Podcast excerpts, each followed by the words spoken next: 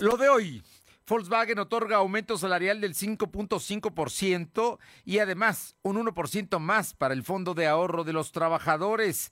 Se congratula la iniciativa privada por el acuerdo. Hay estabilidad laboral. Puebla sin vacunas y siguen aumentando los contagios, los hospitalizados y los muertos a consecuencia del COVID. El dirigente del PRI, Néstor Camarillo, adeuda más de un millón de pesos en salarios y gastos a sus operadores. Hoy, en Puebla Tecnológica, Fernando Thompson nos habla sobre la educación en línea. La temperatura ambiente en la zona metropolitana de la ciudad de Puebla es de 24 grados. Lo de hoy te conecta. Hay bloqueos en el puente internacional. Está pidiendo el apoyo de la policía. Noticias, salud, tecnología, entrevistas, debate, reportajes, tendencias, la mejor información. Lo de hoy radio, Lo de hoy radio con Fernando Alberto Crisanto. ¿Qué tal? ¿Cómo está? Qué gusto saludarle. Muy buenas tardes. Este miércoles, media semana, miércoles 18 de agosto de 2021. Y bueno, vamos a, llevar información diversa. Y es, es, un día de muchas notas, como todos los miércoles siempre se genera más información. Por lo pronto, el tema de Moderna. El día de hoy acaban de darle ya la autorización para que Moderna tenga, eh, se pueda utilizar como vacuna. Además, la tercera dosis de Pfizer tiene 86% de efectividad en mayores de 80 años. Por otra parte, le comento que emiten alerta de violencia de género contra las mujeres aquí en el vecino estado de Tlaxcala. Y bueno, pues em, el COVID-19 en México, Samuel García, gobernador electo de Nuevo León, y trabajadores se vacunan en Estados Unidos. Eh, generaron un viaje para llevar precisamente a, en camiones a gente de Nuevo León para vacunarse en los Estados Unidos, pero no pueden bajar. No pueden, van en un camión, ahí mismo los vacunan y ahí mismo los regresan. Y luego le cuento que maestros de la CENTE rechazan regresar a clases presenciales el 30 de agosto, propuesto por Educación Pública. La CENTE, los aliados de la 4T, esos no quieren regresar a clases el día lunes 30 de agosto. Y bueno, vámonos con información importante. Antes el saludo a todas las personas que nos hacen el favor de escucharnos en la ciudad de Puebla y la zona metropolitana en el 1280. También allá en la importante región de Ciudad Cerdán, en la que buena en el 93.5, en la Sierra Norte, en Radio Jicotepec 92.7 y también allá en la Sierra en el 570. Y la magnífica al sur del estado de Puebla en el 980 en Izúcar de Matamoros. Estamos también en la plataforma www.lodehoy.com.mx y en redes sociales, en Facebook, en Instagram, en Spotify, en Twitter, como LDH Noticias. Y tenemos un canal en YouTube como LDH Noticias. Así es que ahí, ahí nos pueden localizar. Estamos trabajando todo el día y por supuesto aquí en Lo de Hoy Radio todos los días a las 2 de la tarde. Y vámonos con la información positiva, porque el día de hoy Volkswagen en la madrugada llegaron a un acuerdo, un asunto que se planchó bien, porque es un aumento global del 6.5%, uno de los más altos que se da en la industria automotriz mexicana. Y finalmente, todo mundo trabajando. A partir de hoy ganan más los trabajadores de Volkswagen. Y los detalles, la información con mi compañera Alma Méndez, que estás desvelada, Alma. Buenas tardes, Alba. Vamos, vamos a ver, parece que tenemos problemas con la comunicación de mi compañera Alma Méndez. Ya, Alma, te digo que estás desvelada, Alma. Muy buenas tardes. Fernando, muy buenas tardes. Pues un poquito, Fernando, sin embargo, comentarte que Volkswagen de México y Sindicato Independiente de Trabajadores de la Industria Automotriz Volkswagen de México alcanzaron un acuerdo del 5.5% al aumento directo al salario de los trabajadores, más el 1.0% del incremento al fondo de ahorro para evitar la huelga. Y bueno, pues cabe recordar que CITAP entregó un pliego petitorio para incrementar el salario de los colaboradores en un 16%. Y pues mediante un comunicado, la empresa armadora de origen alemán dio a conocer que dicho acuerdo entra en vigencia a partir de este miércoles. Y bueno, pues comentante que en Kai Leinecon, eh, vicepresidente de Recursos Humanos de Volkswagen, señaló que con este acuerdo al el sindicato eh, dice que eh, la empresa armadora enviará una señal de estabilidad laboral que permite seguir siendo una pieza clave en la estrategia del grupo Volkswagen. La información. Oye, están contentos el sindicato, he oído declaraciones del secretario general, ¿no? Muy, muy verdaderamente contentos por lo que consiguieron y por eh, la negociación como se llevó a cabo y bueno, pues también por parte de la empresa, su vicepresidente de Recursos Humanos habló de que la armadora pues envía una señal de estabilidad laboral, ¿no? Y los empresarios en general, la Coparmex, eh, celebró este acuerdo.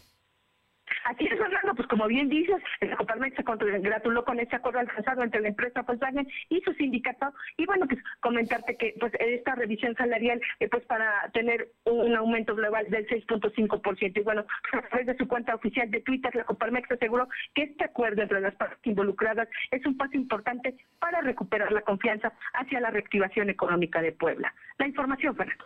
Importante, muy, muy importante y sin duda hay que celebrarlo, que se lleguen acuerdos, que, que siga trabajando la planta que sin duda es un pilar de la economía poblana. Muchísimas gracias. Seguimos al pendiente. Son las dos de la tarde con seis minutos y vámonos ahora con mi compañero Silvino Cuate porque hoy el secretario de Salud mmm, reconoció algo que, ah, cómo duele. Resulta que Puebla no tiene vacunas. O sea, estaba vacunando el día de hoy, toda esa, esa parte se acabó pero no saben cuándo llegarán ni, ni para qué se, ni para qué sectores, ni, ni nada. Simple y sencillamente el gobierno federal no manda vacunas a Puebla. Silvino Cuate, danos toda esta información que es muy importante, la información COVID. Efectivamente, como la acaba de adelantar el secretario de Salud, José Antonio Martínez García, yo conocía que la Federación no ha notificado a Puebla para recibir las vacunas contra COVID. Al momento solo se cuentan con 59 dosis que se utilizarían este miércoles. Dijo que el día de ayer en los 49 municipios donde se están vacunando a personas de 30 y 40 años se aplicaron 207.469 vacunas.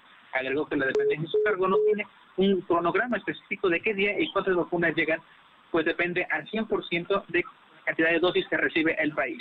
Posteriormente, la federación es la encargada de hacer la distribución.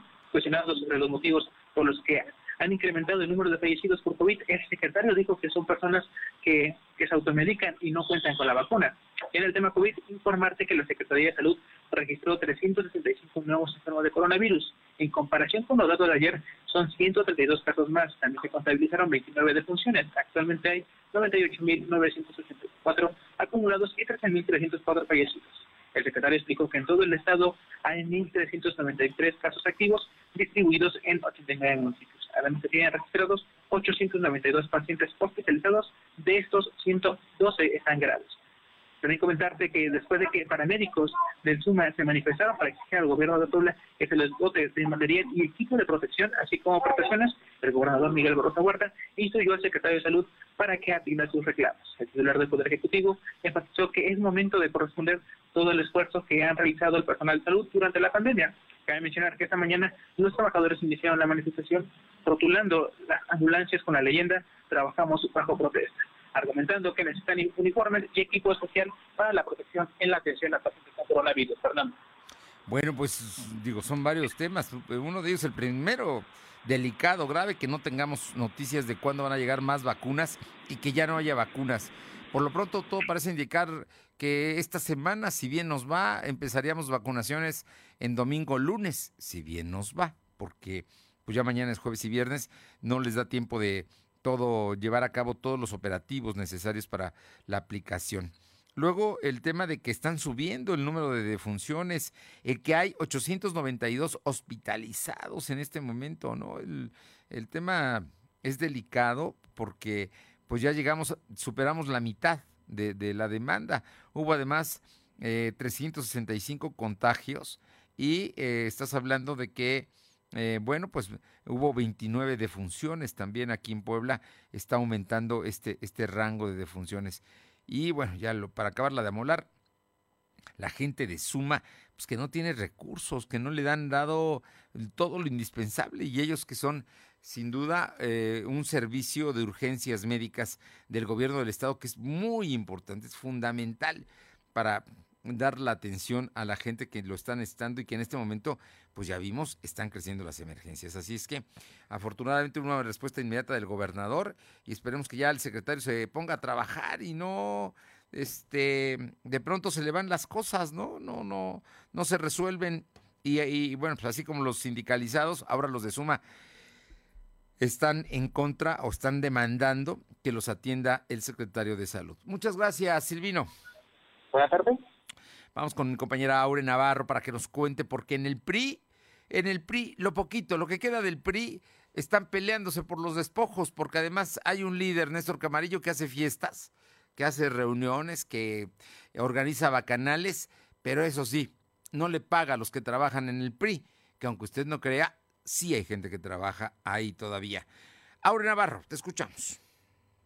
Pues efectivamente, Fernando, como bien lo mencionas, coordinadores de región, distritales y de zona que prestaron sus servicios en el proceso electoral del pasado 6 de junio, pues este día acusaron al dirigente estatal del PRI, Néstor Camarillo, de incumplir con el pago de más de un millón de pesos, razón por la cual se pronunciaron en contra de que busque la reelección como presidente del partido. Tras advertir que esta denuncia pública no se trata de un tema político, sino laboral, los quejosos expusieron que Néstor Camarillo se comprometió a pagar el monto prometido de 35 mil pesos en dos exhibiciones, la primera para el 28 de julio y la liquidación para el 28 de agosto, de la cual solo apenas ha cubierto, dijeron, pues 15 mil pesos alrededor de 52 miembros. Así lo expusieron integrantes de la estructura electoral Margarito Gutiérrez Villegas, así como Víctor Estudillo y Jorge Cárdenas, quienes advierten que este movimiento no va en contra del PRI como partido, pero sí en contra de la reelección de Néstor Camarillo amarillo. Escuchemos. Lo que queremos es que se abra la convocatoria y que sea una elección de consulta a la base para que las bases realmente elijamos a nuestra dirigencia. No queremos más imposiciones. Queremos que se haga a través de consulta a las bases y para que así, de los que se sientan con derecho de levantar la mano y llevar al comité directivo estatal de nuestro partido, pues ya ahí lo decidirá la gente no su servidor. Por eso yo dije, nosotros queremos otro, menos Néstor Camarillo, porque ya vimos que no nos Y bueno, también manifestaron que han intentado comunicarse con Néstor Camarillo, sin embargo, pues el líder del PRI en Puebla no ha respondido a sus llamados. Sin embargo, bueno, pues esto, Fernando, ya eh, tuvo consecuencias y bueno, el PRI ya fijó una postura. De esto, eh, ante la resistencia que está surgiendo de varios grupos eh, para que Néstor Camarillo se relija como dirigente estatal del PRI, pues argumentó precisamente el partido que la deuda millonario pues simplemente no existe, ya que los acuerdos entre el partido y quienes están como quejosos pues no coincide precisamente en estas denuncias. Fernando. Es la única justificación que tiene el PRI, un boletín para explicar que no les paga a sus operadores. Efectivamente, Fernando, es ahí donde eh, se menciona que el PRI sí está cumpliendo parcialmente con estos pagos, por lo que califica como imprecisas las acusaciones que hicieron los priistas en la mañana. Ay, ay, ay, ay, ay. No, bueno, pues yo de lengua me como un plato. La verdad es que los periodistas, pues nada más lo único que pueden hacer son comunicados, pero lo que deberían hacer es pagar, ¿no? Además de las francachelas y fiestas que acostumbra Néstor Camarillo. En fin, ya veremos qué es lo que sucede. Muchas gracias, Aure. Gracias. Vámonos ahora hasta Atlisco, Puebla, porque ¿sabe qué? Ya empezó oficialmente la siembra de la flor de cempasúchil. Sí, la flor de muerto bellísima, ¿no? Es una flor totalmente mexicana, Paola, y ya pronto los campos se van a empezar a pintar de amarillo. Te escuchamos, muy buenas tardes. Efectivamente, será a principios del próximo mes de octubre cuando podremos ver en los diferentes campos de todo lo que es la región de Atlisco, que abarca varios municipios, cómo se, se, eh, empezarán a pintar de color amarillo y también otros tantos de este rojo terciopelo que adornan las diferentes casas para la próxima temporada de Todos Santos, eh, pues no solamente en, nuestro municipio, sino pues prácticamente en toda la República Mexicana. Alrededor de las 12 del día, pues iniciaron las siembra eh, algunos productores en los diferentes campos eh, de una hectárea, media hectárea, dos hectáreas, hasta tres hectáreas, dependiendo también de la economía de, eh, de la gente dedicada al campo para la siembra de esta flor, que sin duda alguna es de las más esperadas debido a que, bueno, con esto se recupera la economía considerablemente tras pues ya esta tercera ola de pandemia. Platicamos con algunos de ellos y nos dieron a, entender que pues sí, han eh, pues apretado el, bolsillo para poder tener lo indispensable para um, sacar la producción fuerte para el próximo, eh, alrededor del próximo 24-25 de octubre que iniciaría de manera ya oficial el corte de esta flor para comenzar a venderlo allá en el mercado de Santa Rita, a donde se espera o en donde se espera la llegada de más de 30, de más de 25 eh, eh, estados de la República donde seguramente, seguramente estarían llegando hasta este punto a comprar, adquirir su flor de esta temporada de Todos Santos. Y es que sin duda alguna las sorpresas del año pasado fue Monterrey y también Chihuahua debido a que a pesar del tema de la pandemia que estaba bastante fuerte, pues llegaron hasta Santa Rita a llenar sus tortons de esta flor amarilla. Así que pues ya han comenzado a sembrar esta flor para que el desfilar del próximo eh, a partir del 25 de octubre, pues se vea por las principales calles de, del municipio y también las carreteras que dan para este, para este pueblo mágico de Azmisco, repletos de flor de cempasúchil y terciopelo. Bueno, y como ya también están los, los cementerios abiertos en Puebla parcialmente, en, en casi todo el estado, yo creo que va a ser una buena temporada para la siembra y la cosecha de flor de cempasúchil. Muchísimas gracias. Paula. Buenas tardes. Y vámonos ahora con Alma Méndez al edificio, al bueno, pues al Consejo Universitario, porque hoy están sesionando a distancia. Alma, cuéntame, ya hay fechas, eh, plazos, ya hay eh, todo el proceso que se va a empezar a partir de mañana con la publicación de la convocatoria y que culmina el 4 de octubre con la toma de posesión del nuevo rector o rectora de la UAP. Te escuchamos, Alma. Votos a favor, el Consejo Universitario de la aprobó la convocatoria para renovar al rector o rectora eh, y esta será publicada a partir de este jueves 19 de agosto. La auscultación para nominar las candidaturas será el 25 y 27 de agosto, en tanto que la entrevista a los aspirantes es el 30 de este mes. Ah, eh, a, ver, Alma, te voy a pedir un favor, muévete porque tenemos problemas con la señal de tu teléfono celular. Vamos a ver si podemos mejorarla porque hemos oído una parte de lo que nos explicas, pero para que la gente sepa sobre el tema de la auscultación para nominar autoridades, ¿qué días va a ser? 25 y 27 de agosto, Fernando. ¿Y luego qué continúa? ¿Qué sigue? Luego viene la entrevista de los aspirantes, que es 30 y 31 de agosto. Posteriormente, su nominación de estos las campañas serán del 6 al 17 de septiembre jornada electoral será el 20 de septiembre, la calificación de esta elección es el 22 de septiembre y para finalizar dicho proceso, como ya mencionabas, será el 4 de octubre con la toma de protesta del rector o rectora para el periodo 2021-2025. Cabe comentar, Fernando, amigos del auditorio, que con respecto a este tema, es eh, eh, entonces pasa tenemos, tenemos, a ver, tenemos problemas nuevamente, Alma, tenemos problemas, no sé si es tu ubicación o el teléfono, pero algo está pasando. ¿Qué dijo el rector Esparza?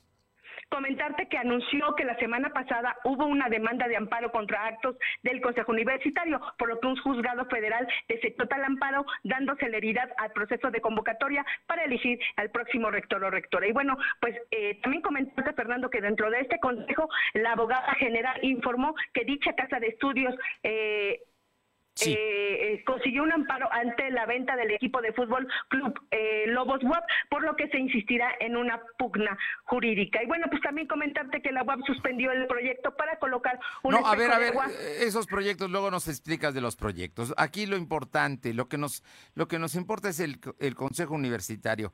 Alguien quiso ampararse con el ante el Consejo ante las decisiones del Consejo Universitario, pero no procedió el amparo. Así es, Fernando. Este amparo no procedió, el, el juzgado federal lo desecha y entonces, bueno, es eh, por lo tanto hoy lo da a conocer el rector y bueno, pues con esto se le da celeridad a dicho proceso, obviamente para la convocatoria y para poder elegir al rector o rectora. Muchísimas gracias, Alma. Seguimos al pendiente. Son las 2 de la tarde, con 19. Lo de hoy es estar bien informado. No te desconectes. En breve regresamos. Regresamos. ¿Mejores herramientas para tu negocio? ¡Bah!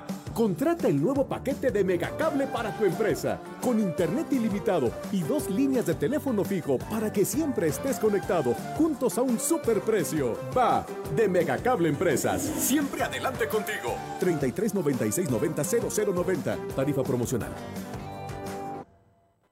los interesados en contribuir al conocimiento para el desarrollo social, regional y sustentable del país y la construcción de políticas públicas de alcance nacional, el Centro de Estudios Sociales y de Opinión Pública CESOP los invita a participar en la decimoprimera edición del Premio Nacional de Investigación Social y de Opinión Pública. La convocatoria se encuentra abierta hasta el 31 de agosto de 2021. Consulta las bases en www.diputados.gov.mx diagonal CESOP. Cámara de Diputados. Legislatura de la Paridad de Género. Con el Instituto de Salud para el Bienestar y la Garantía de Servicios Médicos Gratuitos y de Calidad para toda la población, se ha dado un gran paso en el derecho universal a la salud. En la 64 legislatura, el Senado aprobó reformas a la Ley General de Salud y a ordenamientos relacionados. Ahora, la atención y los tratamientos médicos no son un privilegio, sino parte efectiva de los derechos de toda la gente. Senado de la República. Cercanía y resultados. Regresa estrenando los mejores tenis. Descubre todos los estilos de calzado que Coppel Canadá tiene para ti. Y llévate las mejores marcas de tenis como Nike, Puma, Adidas, Sportline y Refil para tu regreso a clases. Cómpralos ya en coppel.com y recuerda que con tu crédito Coppel es tan fácil que ya lo tienes. Mejora tu vida, Coppel. Somos la mejor red de telecomunicaciones en México para tu negocio. Conecta tus oficinas y sucursales con la red más poderosa de servicios a través de conexiones de Internet o redes privadas virtuales con la máxima velocidad de conexión de hasta un gigabit por segundo. Descubre la red que tu negocio estaba esperando. Metro Carrier Evolution 3396 Lo de hoy es estar bien informado. Estamos de vuelta con Fernando Alberto Crisanto. La tecnología es lo de hoy. Mantente conectado. Bueno, y todos los miércoles nos está con nosotros y verdaderamente es un privilegio el maestro Fernando Thompson, director general de Tecnología de la Información de la Universidad de las Américas Puebla. Y hoy, en Puebla Tecnológica, Fernando Thompson nos habla algo de lo que sabe y sabe mucho, que es la educación en línea. Fer, muy buenas tardes. Hola, ¿qué tal? ¿Cómo están todos? A ver, la educación en línea a más de un año del inicio de la pandemia y lo vamos a abarcar primero a nivel mundial y vamos a pensar en esto. Hubo cambios significantes. Esa es la realidad. Ah, una industria, perdón, porque lo denomina así la industria de la educación, pero sí es una industria. La verdad es que, acorde a la UNESCO, básicamente en cuestión de educación y órdenes de cierre de confinamiento que hicieron diferentes gobiernos, pues más de 1.200 millones de estudiantes de todos los niveles de enseñanza privada y estatal dejaron de tener clases presenciales en todo el mundo por salvar su salud, si no la vida. 165 millones de estos 1.200 millones están en América Latina. De estos 165 millones de estudiantes eh, latinos, se volcó una buena parte de ellos al aprendizaje digitalizado. Y la verdad, creo que llegó para quedarse. Mira, desde el año 2000, los ingresos de la industria del aprendizaje en línea han venido creciendo en más de un 900%. Y aunque el interés en la educación en línea se ha experimentado un rápido aumento en los últimos años, incluso antes de la llegada del famoso virus, la pandemia ayudó a darle un impulso mayor. De hecho, la educación virtual puede ser una ganancia de esta pandemia. De hecho, la ONU afirma que durante 2020 hubo un gran rezago en la educación porque a pesar de que hubo gobiernos como el de México que daban lecciones por televisión o lecciones por radio y hicieron su mejor esfuerzo muchos de los maestros también que se conectaban en línea y con la ayuda de los padres, pues la verdad es que esto permaneció fuera del alcance de buena parte de la población estudiantil, la famosa brecha digital. Sin embargo, las clases virtuales desde casa sí tienen algunas ventajas.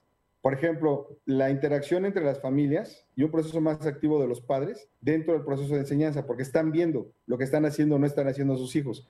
Para la mayoría de las familias, el aprendizaje en línea que enfrentaron este año y seguimos enfrentando fue aceptable en el mejor de los casos, pero incluso los padres más ocupados tuvimos que tomar medidas para que nuestras familias pudieran estar en condiciones de tener éxito. Aumentamos el ancho de banda, compramos otra computadora, o sea, vimos cómo le hacíamos, pero a final de cuentas que nuestros chicos, que nuestros hijos pudieran tener los elementos para poder estudiar.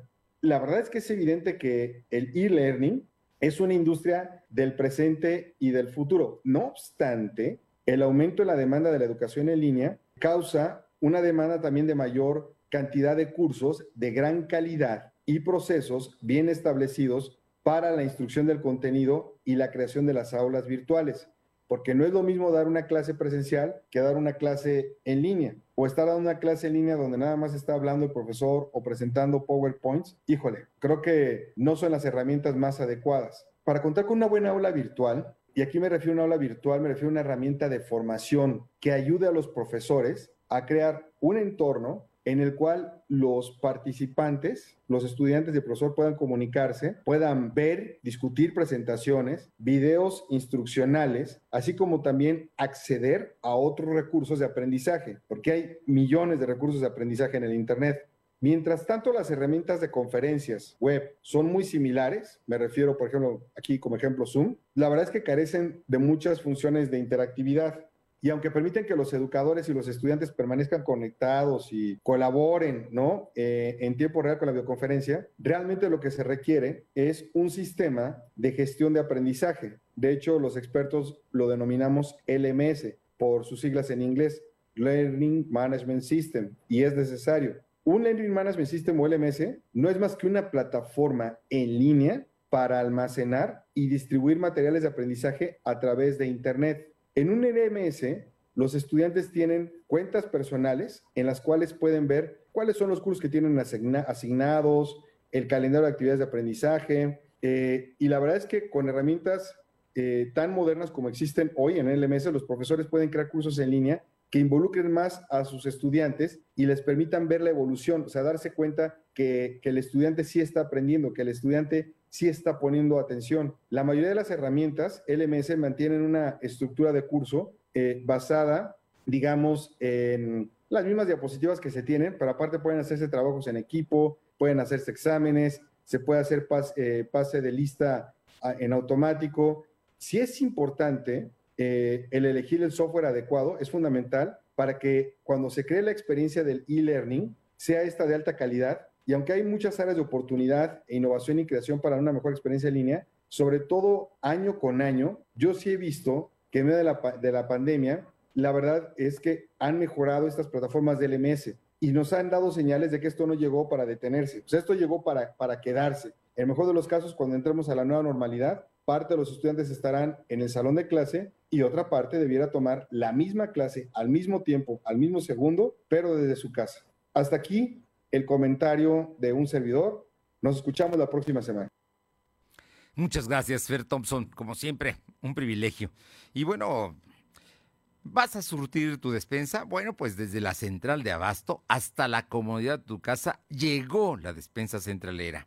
Si buscas productos frescos, de calidad, a precios realmente bajos, manda un WhatsApp al 222 379 0101 te ayudamos a hacer tu despensa, apoyando a tu economía familiar, envío sin costo hasta tu mesa.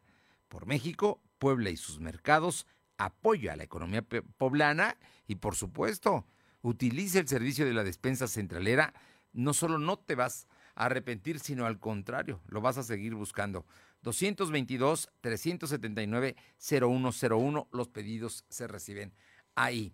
Y por otra parte, le comento que el día de hoy fuimos a la UPAEP, sí, porque hoy, ayer, desde lunes ya hay actividades presenciales, ya se nota el movimiento, no como antes, que grandes cantidades de estudiantes porque hay una restricción, pero sin duda ya hay clases presenciales y eso es muy importante. Gabriela Lechuga, Gaby Lechuga, encargada de proyectos especiales de la Vicerrectoría Académica, nos recibió y de esto nos platica. Los personajes de hoy, las ideas y los hechos se comparten en la entrevista. Estamos con Gaby Lechuga en la Universidad Popular Autónoma del Estado de Puebla, en la entrada de la UPAEP. ¿Por qué? Porque ya desde esta semana empezó ya a funcionar el regreso paulatino a clases presenciales y también a distancia, en un sistema híbrido. Y está con nosotros Gaby Lechuga para que nos explique y nos cuente de estos detalles, de este regreso a clases, de las garantías de seguridad que se están dando y de cómo se construyó. Ella es encargada de proyectos especiales de la Vicerrectoría Académica y mire que sabe mucho del tema.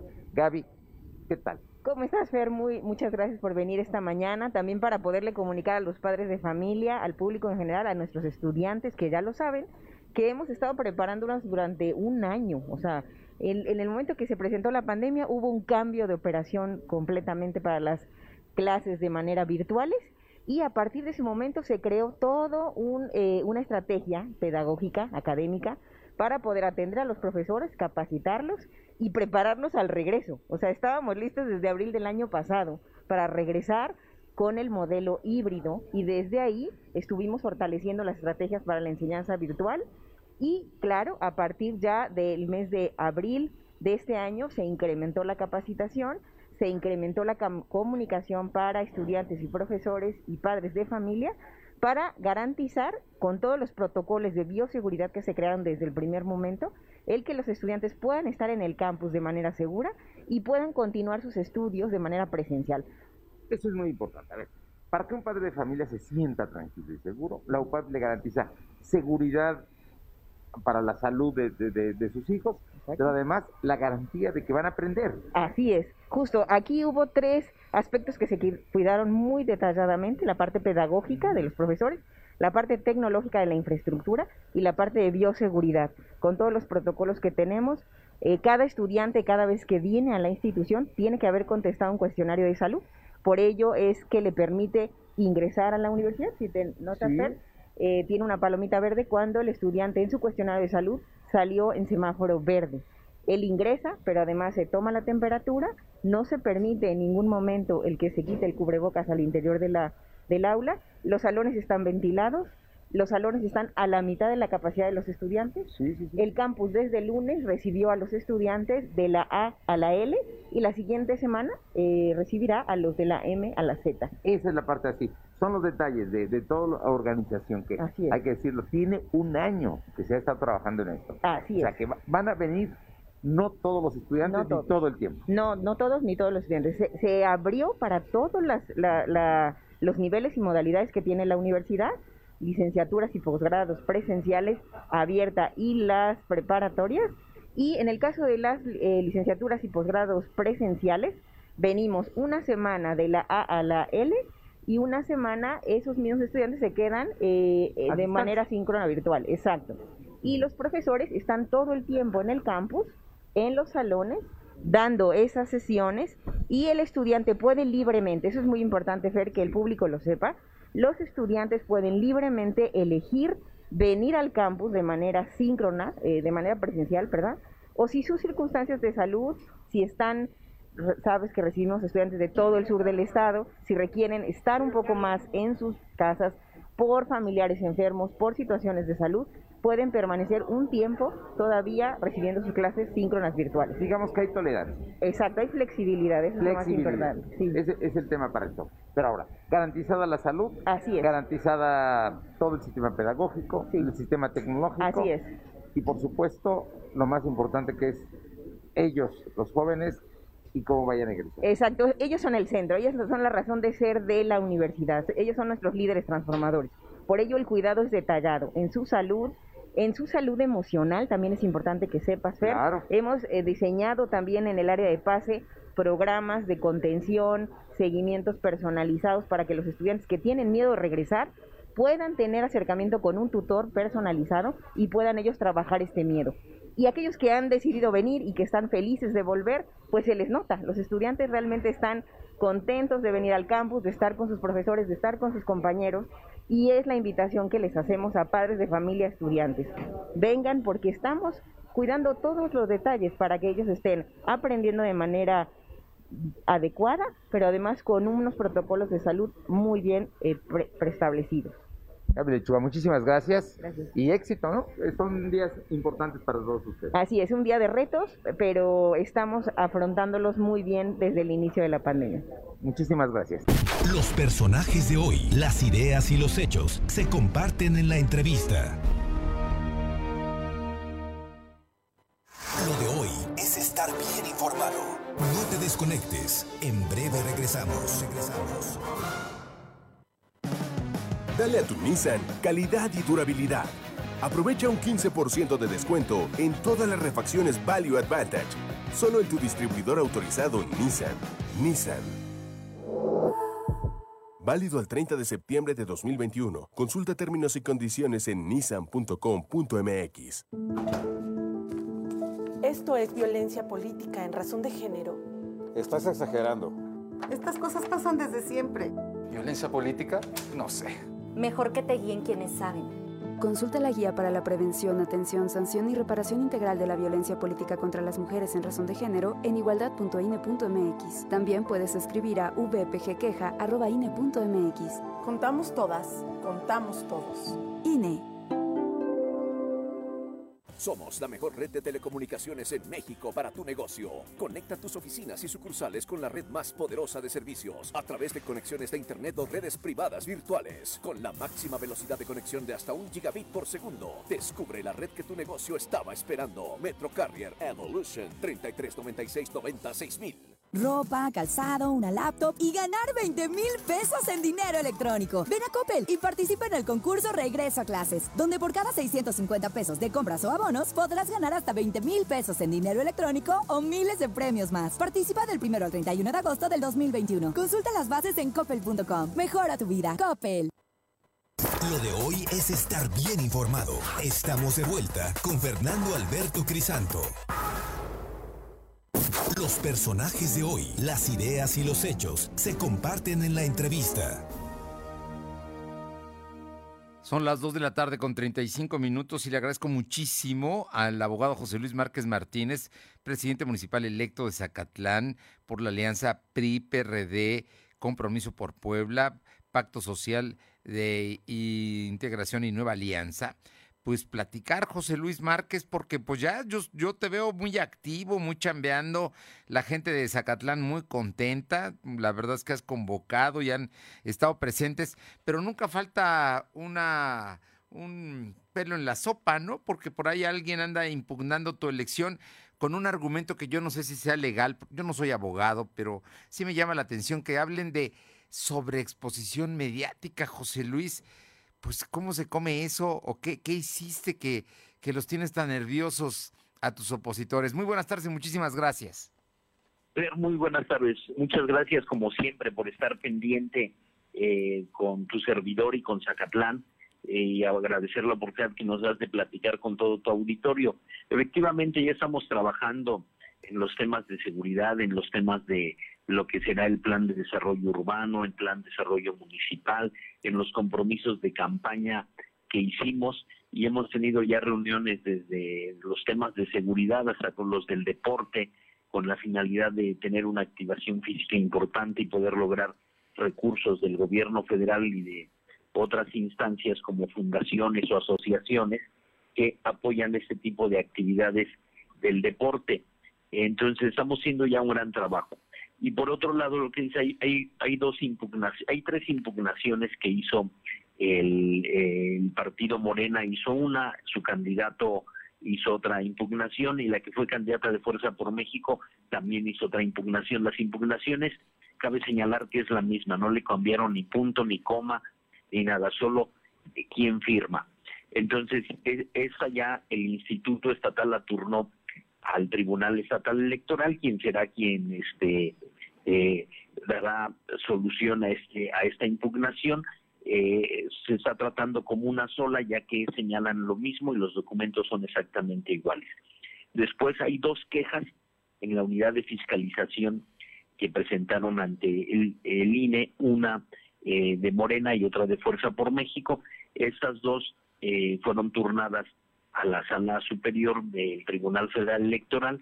El Tribunal Federal Electoral eh, tramitó una, le dio trámite a una al Tribunal Estatal Electoral y el Tribunal Estatal Electoral lo turna al, al, Instituto Estatal Electoral, al OPLE. Esto también se deriva porque yo también presenté una impugnación ante esta unidad de fiscalización y ante el, tribunal debido a que a mí no me no me notificaron y al no notificarme, bueno, pues están violando mi derecho de audiencia. Entonces, por eso también es parte de que esa se regresa hasta el instituto, en donde el instituto, bueno, pues también me tendrá que convocar a mí para que eh, pueda yo, este, claro. Eh, ejercer conocer, tu derecho. conocer de la denuncia y poder presentar las pruebas. Y la otra, el, el, el, el tribunal eh, seguramente le dará el mismo turno. Pero también en el mismo tribunal se encuentra eh, mi queja y la del Partido Revolucionario Institucional. Entonces se dará tratamiento en esas instituciones a, las cuatro quejas, la que presenta Morena, la que presenta Fuerza por México, la que presenta tu servidor como presidente electo y la que presenta el Partido Revolucionario Institucional, porque bueno, también le corresponde a él este, defender que presentamos toda la documentación y que lo que ahí están afirmando pues no, no, no procede. Las bardas que teníamos son las que declaramos, son las que hoy es muy fácil pues notificar cuántas bardas son porque tienen que presentar con georreferenciación y fotos y permiso del que te da el permiso de pintar eh, la barda del propietario. Entonces no hay nada de qué preocuparse. Las impugnaciones eh, son genéricas, son como las que hicieron en la mayoría de los partidos este, políticos, no tienen fundamentación, no tienen sustento, lo cual, bueno, pues nosotros confiamos plenamente en el Tribunal Estatal Electoral, a donde tendrá que regresar eh, la, lo que han solicitado al, al Instituto Estatal Electoral. Y después seguramente si hay una inconformidad de ellos eh, en cuanto a la resolución que tome el Tribunal Estatal Electoral, seguirán al federal. Y estamos plenamente confiados de que los tribunales pues actuarán conforme a derecho y actuarán conforme a, la ley y eso nos va a permitir eh, tomar protesta el día 15 como presidente municipal. Oye, entonces, bueno, con todo esto que me, nos relatas, nos comentas, sin duda es más ruido. Están en su derecho también, digo, no, los partidos están utilizando la ley, pero a veces, pues también se abusa un poco, ¿no? De toda esta historia y no se permite estas transiciones que son importantes, ¿no? Así es. Sí, mira, el, están haciendo ruido, han pegado lonas, póster, pero pues todos en Zacatlán sabemos quiénes son, conocemos a los que ahí andan, eh, sabemos, toda la ciudadanía sabe quiénes son, qué intereses persiguen, y bueno, este son temas que yo lo he comentado a la gente, tengan prudencia, tranquilidad, seguridad que el instituto, que las, las instituciones que tenemos eh, respaldarán nuestro triunfo y a mí y al partido, a los partidos que me acompañaron nos corresponde defender el triunfo en los tribunales, no en la calle, ni con lonas, ni con declaraciones, eh, ni pagando medios como ellos lo están haciendo, eh, que bueno, pero pues es, su, es su libertad, están en su libertad de expresión y, y nosotros no podemos coartar su libertad de expresión ni de manifestación. Lo que nosotros estamos haciendo es defender el triunfo en las instancias correspondientes, no caer en las provocaciones ni en sus peticiones de negociaciones tampoco. Lo que nosotros es estamos defendiendo nuestro triunfo y así lo seguiremos haciendo. José Luis Márquez, pues me queda a mí muy claro, eres el presidente eh, municipal electo de Zacatlán, hay una gran alianza, hay cinco partidos que te respaldaron para llegar a esta posición y estoy seguro que tienes un gran plan de desarrollo. Danos una, un adelanto de lo que, de lo más importante que propondrás eh, arrancando tu gestión ya como presidente municipal. los primeros temas que tenemos que atender son los de seguridad, es la principal preocupación el tema de seguridad, es con lo que vamos a iniciar fuerte. También eh, tenemos el tema de obras de agua potable importantes que permitan dar el suministro de agua y garantizar el suministro de agua en los próximos años en Zacatlán. También son obras y acciones inmediato. El tema de imagen urbana, necesitamos urgentemente eh, eh, actuar e intervenir para conservar, proteger y aparte nuevamente intervenir en el tema de imagen urbana para que eh, tengamos un Zacatlán como el que tú has conocido con un con una imagen urbana que le permitió llegar a Pueblo Mágico y que le permitió ser el principal atractivo turístico. Entonces ahí estamos trabajando en el desarrollo de las marcas Mi Pueblo Típico para también intervenir con imagen urbana y con desarrollos turísticos y con cadenas de, de quienes se dedican al sector turístico, desde quién vende el paquete, quién los va a llevar, dónde se van a hospedar, dónde van a comer y poder hacer todas estas cadenas eh, en la rama hotelera que permitan tener de rama económica a todas nuestras comunidades. Entonces ya estamos en el desarrollo de la marca del pueblo, de mi pueblito típico y de las rutas turísticas de los pueblos originarios de San Miguel Tenango, la de Jicolapa del Vino, la de los Berris y del Café en San Cristóbal y estamos ya trabajando con Lorenzo Rivera, presidente municipal electo de Chignahuapan, para hacer un proyecto de desarrollo turístico que abarque desde los municipios de Tetela, Quisla, Zacatlán, eh, eh, Chignahuapan, eh, Zapotitlán y estamos invitando otros municipios para que nos salga más económico y tengamos también rutas turísticas entre los diferentes municipios. Hoy la principal derrama económica en Zacatlán y, eh, y en Chignahuapan es el turismo. Necesitamos apostarle al turismo y por otro lado necesitamos también apostarle al desarrollo rural. Entonces también estamos trabajando en el tema de desarrollo rural y estamos ya en, en ese sentido eh, trabajando. Vamos a, a generar eh, un proyecto de desarrollo turístico que permita que vinculemos a todos los prestadores de servicios eh, y que podamos desarrollar rutas. Te pongo un ejemplo muy claro. Al Valle de Piedras Encimadas llegan siete mil vehículos los fines de semana, en promedio con siete, con cuatro personas.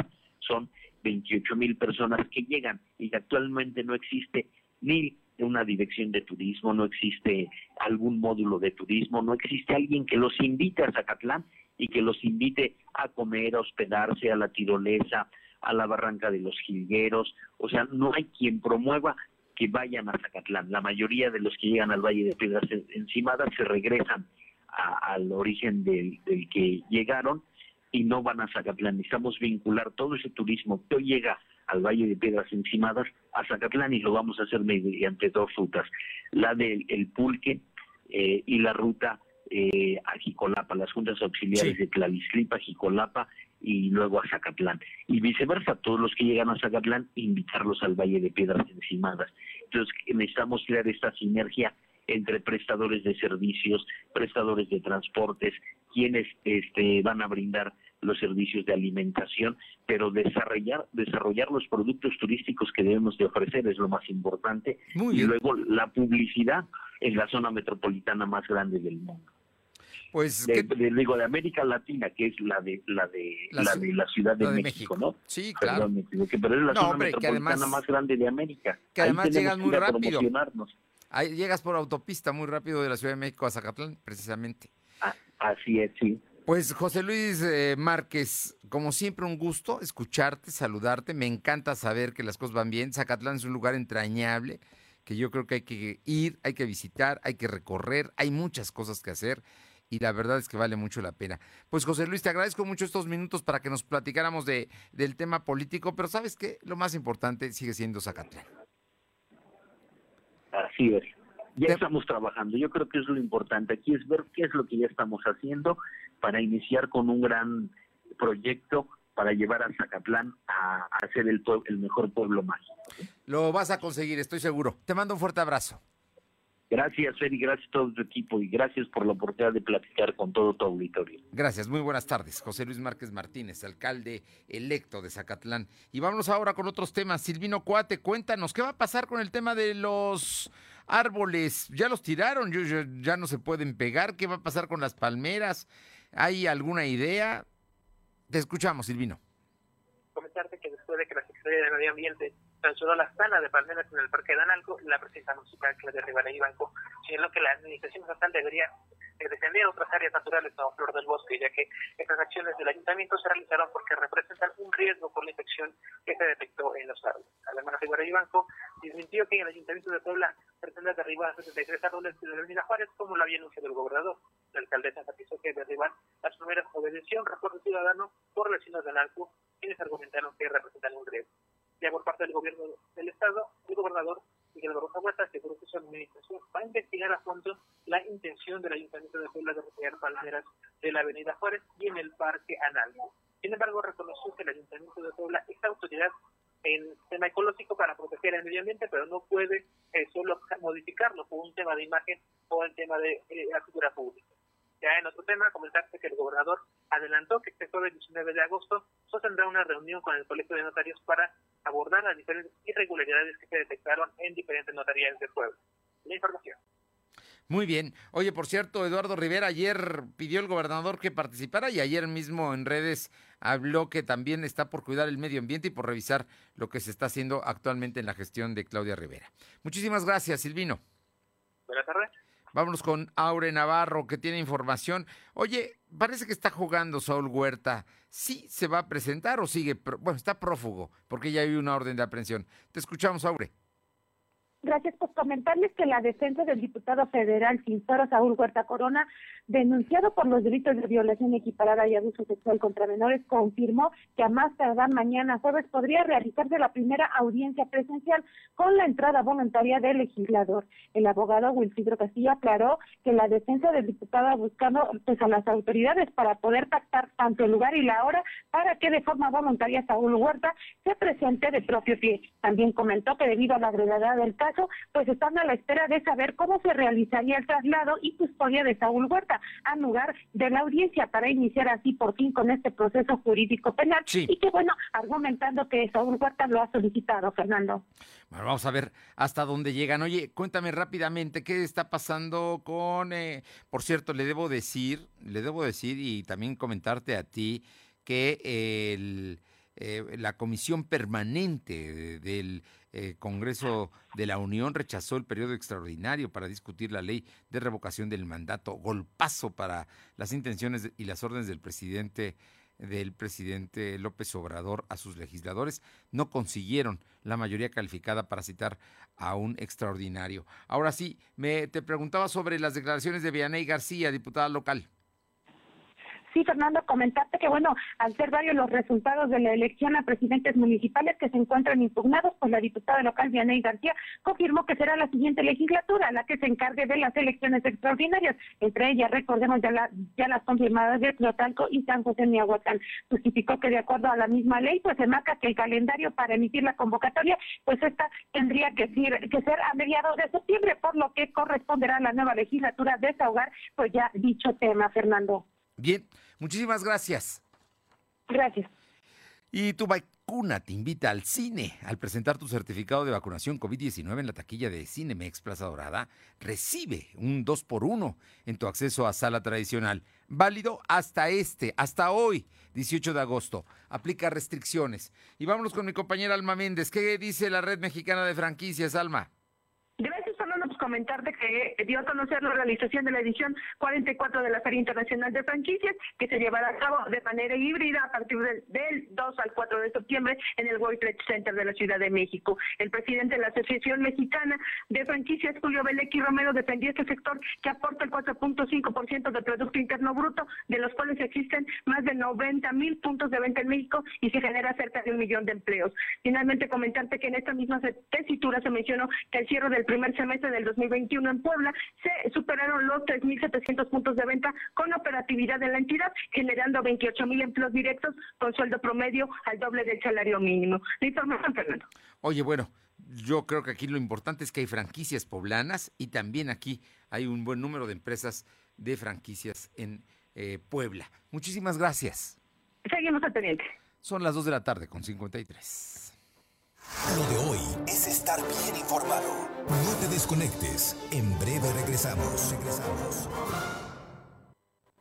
¿Mejores herramientas para tu negocio? ¡Bah! Contrata el nuevo paquete de Megacable para tu empresa, con internet ilimitado y dos líneas de teléfono fijo para que siempre estés conectado, juntos a un superprecio. Va, de Megacable Empresas. Siempre adelante contigo. 33 96 90 0090. Tarifa promocional. La vacunación contra la COVID-19 sigue en marcha. Están llegando millones de dosis eficaces y seguras aprobadas por organismos en todo el mundo. Muy pronto será tu turno. Visita mivacuna.salud.gov.mx. Recuerda, la vacunación es universal, gratuita y voluntaria. Cuidémonos entre todos, vacúnate y no bajes la guardia. Gobierno de México. Este programa es público ajeno a cualquier partido político. Queda prohibido el uso para fines distintos a los establecidos en el programa. Regresa a clases estrenando un estilo único y cool en Coppel.com. Encuentra mochilas desde 389 pesos de contado, tenis infantil Charlie desde 499 pesos de contado o playeras de tus personajes favoritos como Paw Patrol y gran variedad en jeans, calzado y las mejores marcas de laptops y tablets. Solo del 27 de julio al 31 de agosto del 2021. Mejora tu vida, Coppel. Lo de hoy es estar bien informado. Estamos de vuelta con Fernando Alberto Crisanto. Y recuerda que en la Esplanada Puebla el verano está en modo on. Aprovecha las rebajas de verano y también visita la feria. Visita Esplanada Puebla y pasa un momento inigualable. Vamos, vamos a Esplanada Puebla. Vale mucho la pena. Vámonos con mi compañera Paola Roche, que tiene información de Atlisco. Te escuchamos, Paola. ¿Qué tal? Sí, muy buenas tardes y bueno, pues comentarles que ante este próximo regreso a clases, ya el próximo 30 de agosto, mediante las redes sociales, algunos padres de familia pues han dado a conocer principalmente de las primarias que las cuotas para la inscripción pues van desde los 500, 600 y hasta los mil pesos.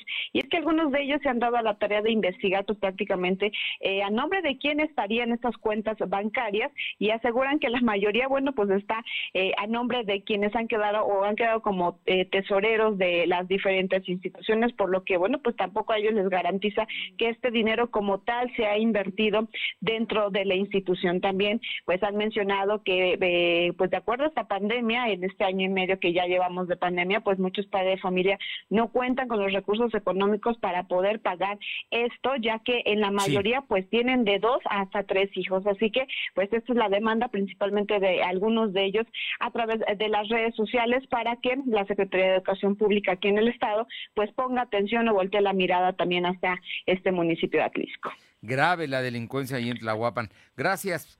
Eh, digo, en Tlahuapan, en Atlisco, el tema de Atlisco, el tema de las eh, lo que les están pidiendo de las cuotas de preinscripción, ¿no?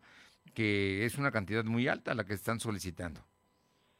Así es, pues desafortunadamente para muchos padres de familia pues llegan a, contar con dos, tres y hasta cuatro hijos en diferentes eh, niveles educativos, por lo que pues sí es complicado para ellos en el tema económico el poder estar pagando estas altas cuotas. Muchísimas gracias. Buenas tardes. Y bueno, le, cuento que familiares, amigos y policías de los elementos que fueron detenidos por iniciar el movimiento dentro de la estatal eh, pues, pidiendo un aumento salarial eh, se están manifestando en el Boulevard 5 de Mayo. Exigen trato digno a los policías. Son policías que reclamaron sus derechos y ya los detuvieron, ¿eh? y una mesa de trabajo con el gobernador. Además señalan que al manifestarse corren el mismo riesgo de represalias, pero ahí están los policías, están en protesta porque no les han cumplido con lo que les prometieron. ¿Qué, qué, qué necesidad, no? ¿Para qué le prometer si no van a cumplir? Vámonos ahora sí con Caro Galindo para que nos platique sobre la delincuencia en Tlahuapa. Te escuchamos, Caro buenas tardes. Comentarte que efectivamente la delincuencia se ha desatado en los últimos meses de la administración que presidía hasta hace algún tiempo Vidal Roa y que hoy dirige Plácido Morales García. Decirte que hay vecinos de Santa María Texmelucan, San Rafael, Ixtapaluca y otras eh, juntas auxiliares que están cansados de la inseguridad, pues tan solo en esa zona se han registrado asaltos a las industrias que se dedican a la elaboración de calcetines. Además, una gasolinera que se encuentra en el entronque con la carretera federal y esas comunidades ha sido atracada 20 veces en lo que va del año. Los vecinos ya están hartos de la inseguridad. Qué cosas, qué cosas esto que nos comentas. Terrible, pues ya lo, ya lo creo porque están hartos de la inseguridad. Gracias. Gracias. Vamos con mi compañera Luz María Sayas a Tehuacán. Te escuchamos, Luzma. No, no está, Luz María. Bueno, le comento que la Fiscalía General del Estado, a través de el Ministerio Público, obtuvo la vinculación al proceso de María Elizabeth N., presunta responsable del delito de homicidio en razón del parentesco eh, eh, que consta en la investigación del 4 de julio de 2021 en la colonia San Rafael de Tehuacán. La imputada tuvo una discusión con su concubino cuando se encontraban en la cocina de la vivienda y presuntamente María Elizabeth tomó un cuchillo, lesionó al hombre en el pecho, ocasionando que perdiera la vida. Por lo anterior, los agentes investigadores pues dieron cumplimiento a la orden y ya está vinculada a proceso en este momento. Le comento además que, eh, bueno, pues el, el secretario de Marina le pidió disculpas el día de hoy al Poder Judicial. Había dicho que los enemigos estaban en... Eh, los enemigos de la Marina y del Ejército estaban en el Poder Judicial, eran jueces, pero ya hoy les pidió una disculpa. Así que, bueno, en fin, situaciones que se ven le comento que ya quedó suspendida la, eh, la sesión extraordinaria para ver lo de la revocación de mandato que se tenía que aprobar en la, eh, precisamente, en, eh, que, que quiere el presidente López Obrador. Y ordenan aprender a Laura Bozo. Solicitan también ficha roja. Vámonos, gracias por haber estado con nosotros. Es miércoles, media semana. Pásela bien, nos encontramos mañana aquí, en punto, en punto de las 2 de la tarde. Por lo pronto, buena tarde. Hasta mañana. Gracias. Fernando Alberto Crisanto te presentó lo de hoy radio. Lo de hoy radio. Te esperamos de lunes a viernes, de 2 a 3 de la tarde por esta frecuencia, en la cobertura más amplia a nivel estatal. Y síguenos en internet www.lodehoy.com.mx y en nuestras redes sociales como arroba LDH Noticias. Lo de hoy radio.